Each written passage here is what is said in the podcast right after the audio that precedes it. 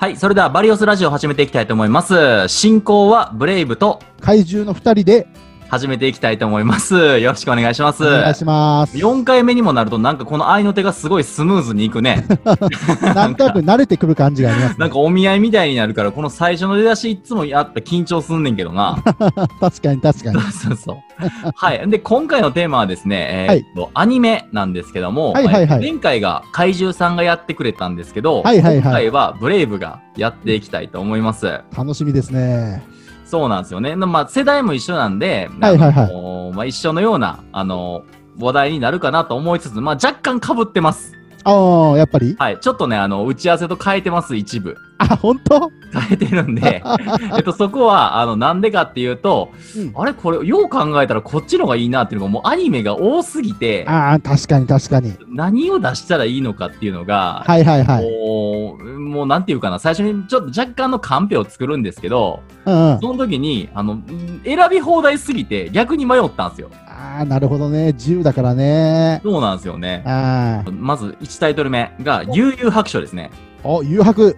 もうこれは、あの、僕らの世代で知らない人は絶対おらんと思うんですけいど、ないね。みんなやったね、レイガン。そう、レイガンやったやんか。やったやった。そう、ほんで、比叡のね、なんかあの、蛇王演殺剣とかね、黒竜藩のね、練習したりね、はいはいはいは小学校時代はまあ、大体そんな感じで僕らの世代やったんじゃないかなとい。うんうんうん思うんですけども、うん。これ、この作品はですね、えーっと、言わずと知れた、ハンターハンターの富樫先生ね、はいはい。あのよく救済しちゃうあの富樫先生なんですけど、が、あの、書いた作品でして、まあ、ドラゴンボール、スラムダンクと並ぶほどの人気を博したんじゃないかなと。えーっと、どういう、あの、あらすじで始まるかっていうと、まず主人公が浦飯祐介という、はいはいはいはいはい。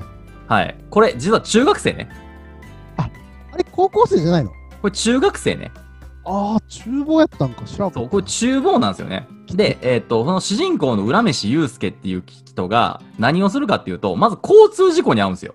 うーん。あの、子供を、ちっちゃい子供がトラックでまあ事故に遭いそうになってるところを助けて、それで死んでしまうんですよね。ああ、そうだった、そうだった。そうそう。で、様々な出来事を経て生き返るわけなんですけど、うんあの、まあ、そこら辺はちょっと省略します。ちょっと長なるんでめちゃめちゃね。はい。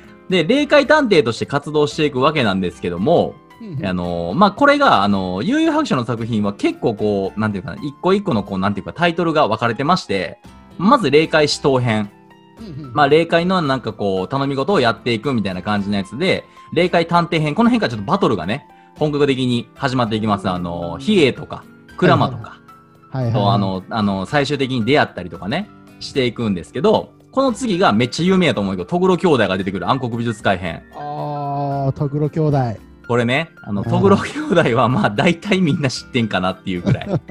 この悠々白書の代名詞になってるんかなっていうぐらいの敵キャラなんですけど、それが終わったら次があの魔界の扉編で潜水。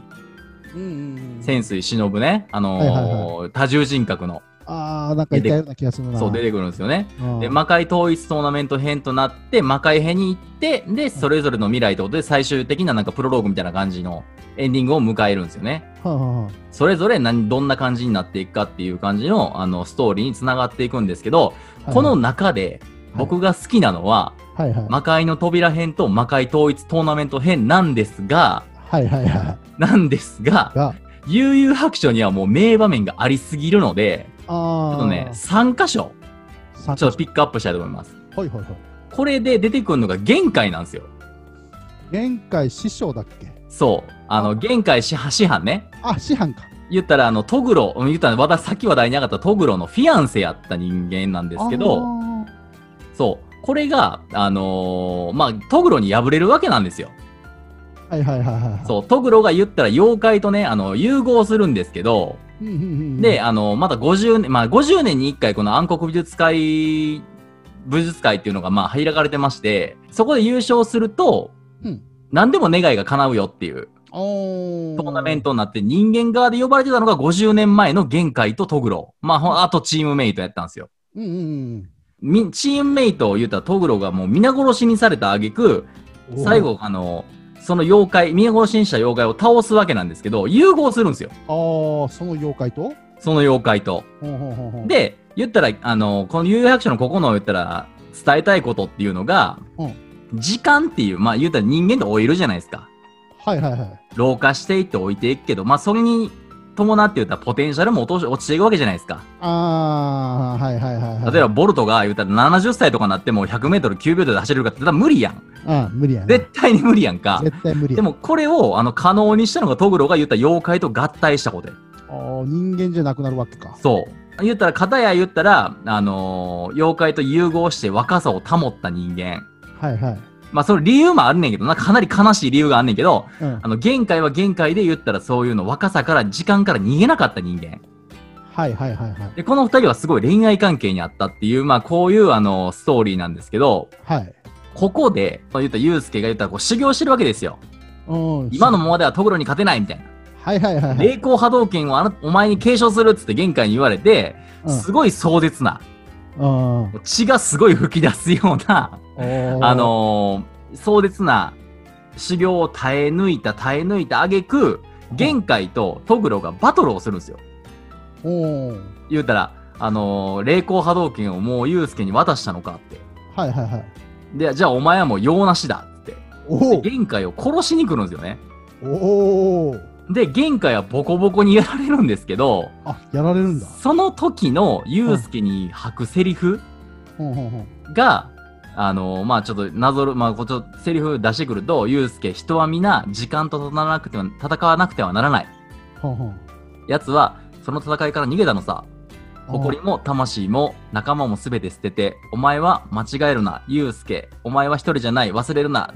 誰のために強くっていうのを言うんですよね。ほん言ったらそれであの、ユウスケは絶望になるんですけど、あの、言ったら時間に対する考え方っすよね。考え方。言ったらみんな言ったら365日、24時間、まあ、ウルー年があったら366日やけど、戦ってるわけじゃないですか。まあ、なるほどね。はいはい。そうそう。その言ったら時間から逃げてしまうと、うん。あの、自分の言ったらこう、成長もできひんし、その決められた時間があるからこそ、そこでこう、奮起するというか、ああ、なるほどね。うん。その、まあ、限られた時間を使ってどうするかっていうことね。そうそう。時間に限りがあるからこそ、そこに対してし必死に頑張るみたいな。これ多分無期限にあったら、もうダラダラするやん。人なるほど。いや、そうやね。せやね。そうやんか。だって夏休みの宿題ですらやで、なんかあの最後の方に終わらす人間がまあ多いって言われてる中でやで。ああ。人生なんてうん。何百年何年千年ってあったら絶対ダラダラするやんか。そうやな。もう真面目に働かんわな。そうやんか。あだからそれぐらい、あのまあ、ミンミンゼミもそうやけどさ、なんかさ、2週間しかさ、こう生きひんわけやん。あ。はいはいはい。すごい長い間地中に潜っててさ、2週間だけこう上にバーってやって人間にももう鬱陶しい鬱陶しい言われながらさ、こうなんかミンミンミンって言うわけやんか。はいはいはいはいはい。それ必死に生きてるわけやん。うん。だから、それぐらいなんていうかな、あの、時間に対してこうシビアに考えなさいねって俺はすごいそう受け取ったんよ、このエピソードを。おなるほどなるほど。そう。で、このシーンも、まあ、トグロ編やから、あの、何回も何回もループして俺の人生にこう、再放送の時期に当たってるわけよ、俺。何回やったかなっていうぐらい、あの、またこれかいみたいな感じで、まあ見んねんけど、見てまうんだよな、このシーン。ああ。そう。これで言ったらじ、毎、中学の時も高校の時も大学の時も、あの、もうたら社会人になってからも、毎回毎回、こう、時間に対して、あ、そうやったって思い出すねん。あそう。だからこれが一つ目のエピソード。で、二つ目が、俺同じく玄海のセリフやねんけど、玄玄海海めっちゃ名言言うねやんか。名言メーカーやね。そう、名言メーカーやね。やっぱね、年代がな、あの、言ったらもう結構年老いてるから、まあ、経験値が違うわけね。せやねん、せやねん。これ、はいはいいつ言ったセリフかって言ったら、うん。潜水編が終わって、魔界の扉がまあ言ったらこう閉め、一回閉められましたってなって、次はあ魔界に行くっていう魔界トーナメント編になるとき、また開くわけやねん、魔界の扉が。ほん。それは正式に、あのーまあ、条条件があって開けんねんけど、うん。あの、それをしたときに、あの、ゆうすけが玄関のとこに言ったら、相談というか、一回来るんよね。来る会があんのよ。で、その時に、あの、まあ、ゆうすけに玄海が相談する話、もうその時にはもう言ったら、ゆうすけは玄海より強いよ、はるかに。はるかに強い。はるかに強い。もう、もう全然違うぐらいのランクで強いわけやねんけど、うん。で、あの、それは玄海が何て言うかって言ったら、人は自分の気分次第で壊せるものをそれぞれ持ってると。ほうほうおもちゃだったり、ペットだったり、恋人だったり、家庭だったり、国だったりすると。ほうお前はそれが人よりでかい。壊したくなったら、その前にここに来いと。ほうほうほうまず、私の命をくれてやるっていうセリフがあるんですけど、ほうこれね、あの、言ったら人間ってね、誰でもね、大人になったとしても、言ったら権力を得たとしても、ほう判断間違えるときって100%あるやん。ある。だって AI じゃないしさ。そう。しかもその感情の高鳴りによって、それって判断間違えるから、いつは間違えるかわからんやんか。確かにね。でもそれを、あ、やばい。俺今やばいなって。あ、私やばいなってなった時に暴走してしまう瞬間ってあるねんけど、うんうんうん。そんな時に言ったら壊せるものの大きさってさ、自分が置かれてる立場より下のものやん。ああ、はいはいはいはい。例えばで、俺とか怪獣がさ、今うんなんかめっちゃ奮起してさ、地球をぶっ壊すとか無理やんか。うん、ちょっと頭いっちゃってるな。ちょっと言っちゃってるやんそれは言っか。ちゃってる。見たらもう下にあるあるアスファルトですら砕く難しいやん。はいはいはいはい。難しいやんか。でも、ユうスケはできんねん。ああ、なるほどね。できんのよ。うん人間界を滅ぼすことはできるわけ。ああ。そう、そんな人間に対して、限界が師匠師匠として、あのー忠告するのがこれやねん。だ例えばさ、これ子育てしててもそうやねんけど、うん。なんかこう、イライラしてる時とかあるわけよ。仕はいはい事でうまいこといかんかったりとか、まあ、あの家庭でね、うまいこと、プライベートでうまいこといかんかったりとかした時に、うん。やっ、ぱ弱い立場の人間って、まあ、外、近くにおるわけやん。うんうん。それを、あのー感情の起伏でガーンってやったりしたら、うん。まあ、何も得られへんわけやんか。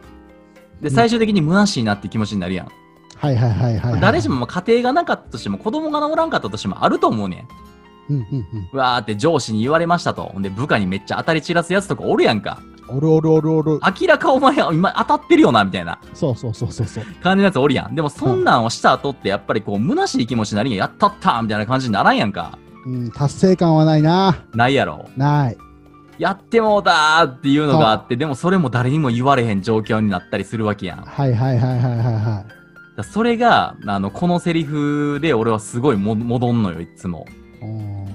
だからもう悩んだ時とか絶対これもう一回見直すねちょうどな時期も言ったらもう魔界トーナメント編に行く前やからさ、なんかちょっとバトルもないねん。だからバトルもなくてこう盛り上がりもないところやねんけど、ああ、ちっちゃい頃はあんま興味がない部分やな。そう、ちっちゃい、そうそうそうそうそう、大人になればなるほどここにすごい興味が湧くっていうか、はいはいはいはいはい。そやねんな。ああ、わかるわ。これが、あの、ちょっと2個目のエピソードですね。ほんほんほんほんほん。で、あの、悠々白書、まあ、3つ目ってまとめやねんけど、悠々白書って言ったらこの立場の問題が結構クローズアップされてて、立場の問題？言ったら、ユうスケって最初は不良少年。もうすごい、あの、札付きの不良少年から始まるわけやん。うん。不良少年から始まりましたってなって、次、まあ、霊界探偵になるわけやんか。うん。で、どんどん壊せるものがでかくなっていくやん。最終的に魔界っていうか魔族になるわけやんか。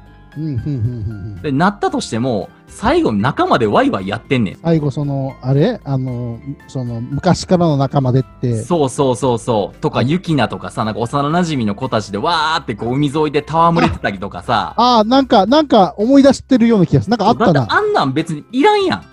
うん。いらんのにわざわざあれを毎回書いてくんのよ。魔族になって魔界から戻ってきた時も、わーってこう、桑原と最後なんか殴り合ったりとかさ、もう桑原なんてそんなんもうユうスケからしたら、もう一瞬で瞬殺できる人間やんか。なあ、もうレベルが違うもんな。レベルがう。違うから。ああ、あ魔界行ってる間に桑原してたん受験勉強やから。あ、あ。まあまあ、中中学生やからな。そうそうそうそうそう。やんか。うん。だからさ、あのーそれぐらいの差があったとしても、やっぱそこに立ち戻ってくるっていうのが、やっぱ仲間っていうものに対しての考え方がすごいんよ。うーん。で、立場ちゃうかっても俺は変わらないよっていう。うーん。いつもここにあるよっていうのが、すごいなんかこう、浦飯祐介っていう人間から学んだ。富樫先生が伝えたかったんではないかっていうのをブレイブがちょっと受け取ったなるほど。場面でしたね。これが有白書ね。ちょっと、これ有白書が一番多分長なるかなと思って。ああ、だから最初に持ってきた？ん最初に持ってきたんよ。で、次。はいはい。次のタイトルがスラムダンクね。スラムダンク。あれ？これは、これは、あのー怪獣と被ってんのよ。まあまあまあ、世代やからな。まあまあまあ、わかるわ。ただね、えーっと、僕がおすすめしたい、まあ、キャラがいてんねんけど、うんそれは、桜木軍団っていう軍団がおんねんけど、いるいるいるいる。桜木花道率いる、あの、言ったら、水戸洋平とか、はいはいはい。神谷、オークス、野間っていう5人から形成されてる、まあ、言ったら、あの、小高校の1年生のね、あの、悪ガキと、悪ガキメンバーがおるわけよ。はいはいはいはいはい。通称桜木軍団ってやつね。うん。で、こまあ、喧嘩ばっかしてるわけよ。言ったら。うん。まあ、不良やからね。そう不良やから。でも、この不良、めちゃめちゃ筋通ってる不良やねん。あー。一見したら言ったらさ、なんかそう、学校サボってさ、朝からパチンコ打ちに行ったりとかっていう休日も、もう今絶対無理やんか、今のアニメアニメじゃ。うん。ちょっとね、いろいろ。無理やんか。はいはい。再放送見てもこれ大丈夫かってな なるぐらいの、あのー言ったら軍団やねんけど、うん。この中でも、あの、水戸洋平にちょっとクローズアップしたいねんか。怖えよな、水戸洋平。そう、水戸洋平っていうのは、まあ、顔もかっこいいし、うん。なんせ頭切れんねんな。そうそうそうそうそう。そうそう。ほんで、あの、何より桜木花道の最大の理解者なわけよ。ああ、はいはいはいはいはい。そう。で、水戸洋平のエピソードで一個だけ紹介したいのは、うん。まあ、めちゃめちゃあんねんけど、このシーンめっちゃいいとか、うん。あんねんけど、みんながよく知ってるあの、三井の、三井久志が言ったバスケがしたいですのあの、あのくだりになったバスケ部に対して殴り込みに来る。三井軍団のね、そう、バスケ部に三井軍団が殴りに来るんですけど、殴り込みに来るんですけど、はいはい。バスケ部って言ったら、その時インターハイの予選やったかなぐらいで、言ったらこう、手出ししたらもう、出場が危ういみたいな状況になるわけよ。まあ、最終的に桜木花道も言ったらルカーも手を出すわけやねんけど、うんうん言ったらバスケ部に手出しができひんからって三井の軍団がボコボコにしてくるから、うんうんうん。最初耐えてんねんけど、もう我慢できひんってなって、もう殴り返すわけよ。はいはいはい。そうやね。で、言ったら、あのー体育館でやってんけど、体育館は全部締め切った状態でやっとって、うん。まあそれを開けて、最終的にあの安西先生が開けてバスケしたいですっていうシーンに繋がんねんけど、うん。開けられる前に誰も見てない状態で、うん。言ったら誰がボコボコにしてんのかっつったら、三井軍団を。うん。これ水戸洋平やからね。そう、水戸洋平の軍団で水戸洋平がボコボコにして、三井軍団になんかマッチョのなんかタンクトップ着たやつおったやんか。鉄夫な？そう、鉄、鉄夫やったかなあれ、あれね、鉄夫か龍かどっちかややったかななんかまあ、そいつにもひ一目置かれるというか、あいつやばいみたいな。あーあー、はいはいはい。だからそのシーン、こいつバスケしてへんくせに、バスケ漫画でめちゃめちゃこう、なんてみんながいいやつっていうぐらいの、あの、男っていうか友情っていう感じの、すごいキャラやねはいはいはい。らこの水戸洋平ちょっとクローズアップして、ちょっとスラムダンクもう一回見返してほしいかなっていう、思いますね、僕は。はいはいはい。だバスケ全く関係ないから、これ。うんでも、人間ドラマの。確かに今、ブレイブが言った通り、うん。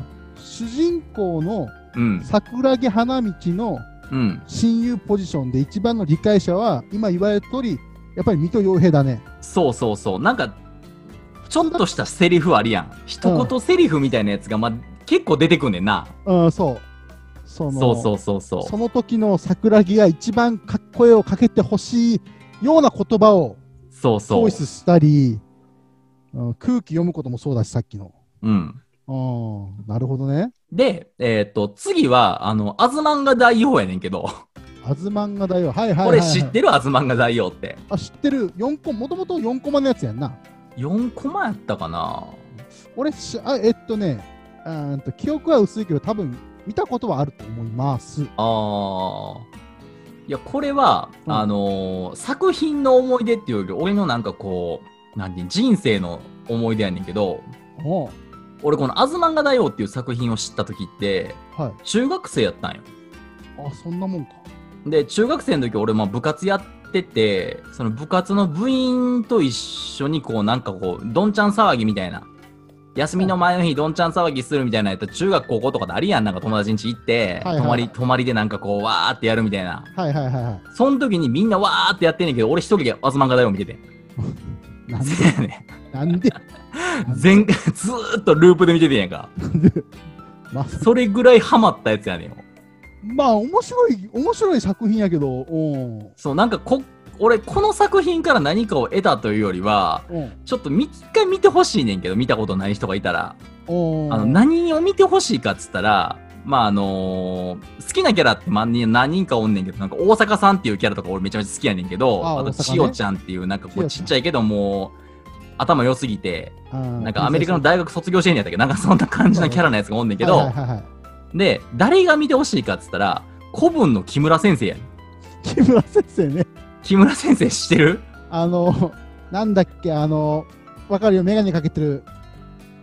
そうそうそうそう。古文の木村先生は、なんかこう、ギャグ要素が高いんよ、すごい。あだいぶド変態のせ発言すんねんけど、ーあれ女性は笑えんのかな？どうなんやろ？俺ちょっと面、男の言ったら中学生、高校生ぐらいやったらもうかなりツボ入るんちゃうかなっていう。まあ、女性でも下ネタ系がいける方やったら、あ、そうやな。笑えるかもしいれん。けるかもしれんけど、まあ、ちょっとね、あの思春期の女性はちょっとかもしれんな。そうやな。うんうんだこれ、あの、あの言うたら木村先生の名言は、あの、女子高生とか好きだからっていう、あの、名言があんねんけど、はいはいはいはい。ちょっとどのシーンなのかは一回ちょっとアズマンガ大を見て、あのーめっちゃキャラ濃いんで、うんうん一回ちょっと見てみてください。次4作品目が、はいハードキャプターさくらなんですよね。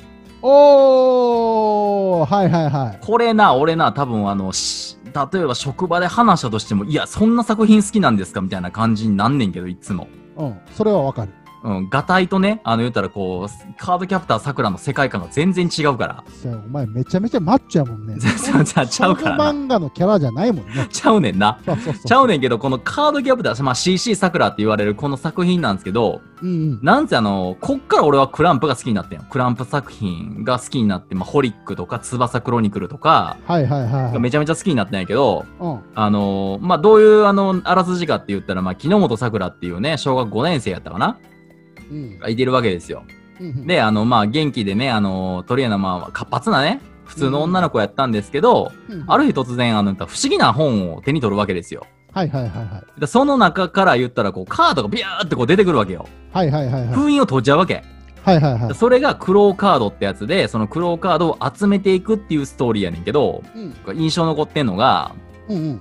さくらちゃんが怒ってるとこって知ってる？さくらちゃんが怒ってるとこ、あー、ごめんや。わからへんわ。せやねん。あんまりないねん。ないねんけど、うん。さくらが怒るシーンが唯一あって、はいはい。あのーどんなシーンかって言ったら、うん。さくらが、まあ、かなり後半の話、これ。後半、はいはい。後半の話で、シャオラン君って言ったら、恋仲の子がおるわけよ。あーはんはんはんはん。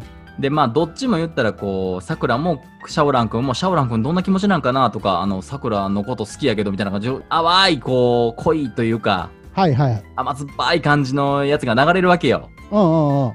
時がね、うん流れていって、うん。そこで言ったら、こう、シャオラン君とのエピソードの一つやねんけど、はい。さくらが言ったら、こう、クローカードを集め切った時に、さくらカードに変えていくわけよ。おお。で、魔力を言ったら与えることでカードが生まれんねんけど、うん。どんどんどんどんクローカードを桜カードに吸収していくから、桜の魔力がはるかにデカなるわけ言ったら。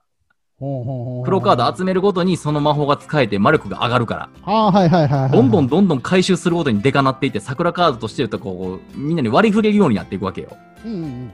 で、ある日事件が起きて言ったら、その、新しいカードが生まれ出されるようにななるわけ。はい。なんか、事件がどんどん起きていくわけよ。何これ何これってなるわけよ。で、それはなんで起きてたんかって言ったら、桜の魔力が大きすぎて、うん。自分自身でそのパワーをコントロールできてないことが原因やってん。あー。そう。んで、それを聞いたシャオラン君は、桜はちょっと心配やから、うん。いや、それやったら俺がちょっと負担になって、ちょっとクローカードを言ったらこっち側にして魔力を抑えてあげたいみたいなあーはいはい。優しい、ね。感じにななるわけ。優しいやんか。なんねんけど、言ったらシャオラン君にも負担がいくわけよ。春、さ、言うたらな。あーまあまあまあ、もらうからな。そう、もらうから。うん。で、シャオラン君は言ったらその負担を抱えながら生活していくねんけど、それにか、桜が気づくんよ。あれ、最近事件起きひんけど、えーシャオラン君なんか、何？気分悪そうやけど、どうしたん？みたいな感じになるわけよ。ああ、そんな感じになるんか。なんねよ。いや、うんこんな喋り方じゃないで。関西弁じゃないからな。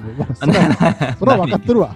じゃりんこチェーンみたいになっちゃうから、ちゃうちゃうちゃう、ちゃうちゃうねんけど、うん。なるわけよね。うん。で、なって、そこで言ったシャオラン君に、あのーまあ、シャオラン君は桜にバレへんようにそれをやるわけよ。心配まだかけたくないから。はいはいはいはい。じゃあ桜がそれを聞いてブチギレるわけよ、言ったら。うんブチギレるってまだ切れてないけど、まあ、切れるわけよね。お怒りはったで。シャオラン君に対してな怒っているっていうことを告げんねんけど、そのシーンが言ったらもう普段怒れへん桜がうん。大事なことを隠しながら自分を守ってくれてたこと、うん、それも嬉しいねんけど、ちゃんと言えよっていう、はいはいはいはい。あの、ちょっとジーンってなるシーンなんよ。これはかなり後半の話やねんけど、ちょっとうんあのー桜が怒るっていうのはちょっと珍しい話やから、印象に残ってる話かな。あー、なるほどね。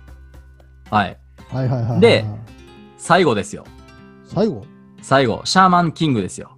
はいはい、シャーマンキング。シャーマンキングの話なんですけど、これもね、あのー僕の言ったバイブルなんですよね、シャーマンキング。おー、シャーマンキング。まあ確かにね、人気あったけど。へそう。これなぜか知らんけど、一巻発売された時にもうすでに買ってて、ー。全くそのなんかこのアニメが来るみたいな、当時ないやん。うんうん。このアニメ次がき、次絶対来ますよみたいな。わからんかったな、あの時は情報少なかったからね。そう、買ってみなわからんかったよな。うん。でも、買ってめっちゃ正解やってん、この、このアニメは。へー。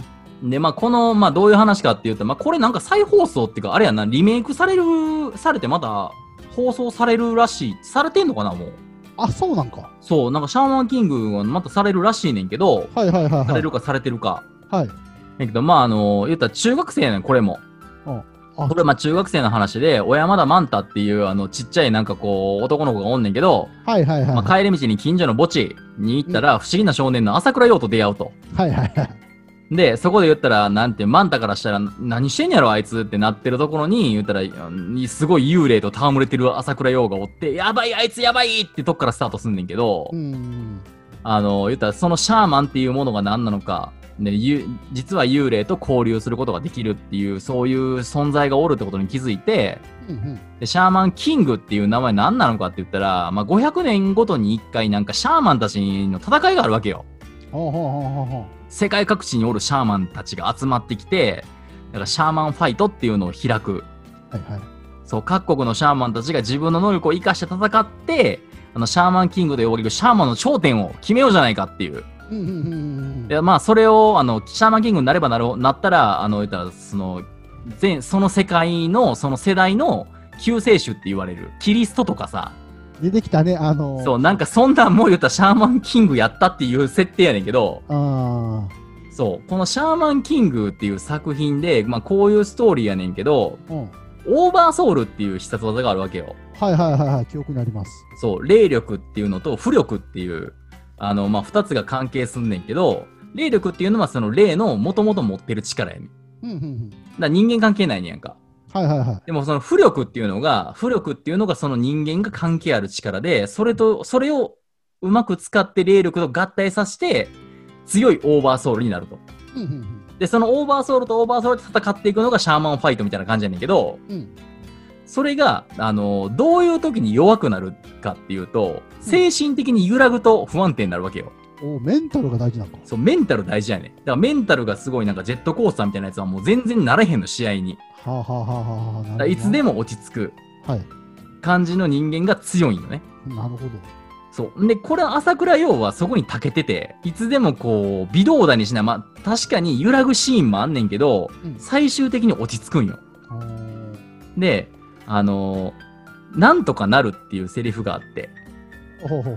朝倉陽ってこう、なんとかなるって言うねんけど、うん。あのーまあ、それは無責任な発言じゃなくて、はいはい。朝倉陽ってなんていうのかな、し背負ってる使命とか、運命の重さとか、いろいろあるわけよ。なんか朝倉家っていうのがすごいなんかこう歴代で、すごい名家で、まあ、ラスボスもその朝倉家っていうのに封印されている過去があって、はあはあはでそこからこう転生してわざわざ生まれてくるぐらいの言ったら名家やねんけど、言ったら、朝倉陽とその朝倉ハオってやつがおんねんけど、ラスボスの。はいはい。いたね。そのそうそうそう。ほんで、朝倉ハオっていうのとどういう関係なんてなったら、双子やねん。あ、双子なんあれ。そう、朝倉陽と朝倉ハオは双子なんよ。つまりは、あの、朝倉家の人間がどう言うかって言ったら、ハオの双子ってことは、こいつはハオを倒せる実力があるはずやって。めちゃくちゃな理論やな、お前。そう、なんねんけど、朝倉陽は言った、言った通りなんとかなるって言って、ちょっとまあ言った平常心っていうか、まあ、ど、うん見方を変えれば、うんマイペースやねん。マイペース。そう、大丈夫大丈夫、なんとかなるみたいな感じのキャラやねんか。おー、なるほど。言ったらその双子やから倒倒せるんじゃないかっていう期待をすごいこう背負わされたさ背負わされてるばっかりにうん。いろんな修行を受けるわけよちっちゃい頃からうん、なるほどね。そう。ちっちゃい頃からいろんなこう修行されんねんけど、あ朝倉陽からしたら、いや、いややめてやめてとかなるわけよ。うん、そりゃそうやもんな。そんなに自覚もないしさ。はいはいはいはい。言ったらこう、将来の夢何やったっけなんか音楽聴きな聞きながら言ったら、ゆったり過ご過ごしたいみたいな。おお。そんな夢を持ってるから、シャーマンキングになんて別に並んでいいよってあ思ってる人間やから、間。はいはいはい。すごいなんかそこの言ったらギャッププレッシャーを与えられながらも言ったらこうメーカーとして頑張っていかなあかんっていうの分かってんねんけどでも俺そんな興味ないしっていうキャラやねんな言ったら。だそこで言ったらあの大人になったよう大人というかあのなん中学生になったようが、まあ、シャーマンファイトをするうちになんとかなるっていうのを言うセリフがうん。あの最初なんかこういやこいつ楽観的に考えてるやつやから言ったセリフやろなと思ってんけど回を進めるごとにうん。ものすごいこう抱えてるけどそれを言ってるっていうメンタル強いやつなんじゃないかっていう風に変わってくるわけ。俺はこんだけ抱えてるけど、つって今この状況大丈夫？みたいな。任しとけ任しとけみたいな感じに聞こえてくる、まあ、タイミングがあんねんけどな。それがあの、まあこの陽のいいところやな。へえ。で、まあもう一個で言えば、ちょっと初詣って行く？基本は、基本は毎年行ってるような気がするな。まあ、まあ行くやんか。日本人って、まあ特に行くやんか。行く行く。でまあこれもさなんかそのシャーマンキングの中でエピソードがあって、まあ、はいその朝倉陽の言ったらこうフィアンセであるあの、朝ああアンナがいてんねんかアンナっていうキャラはいはいはい。でこの京山アンナっていうキャラがおんねんけどうん。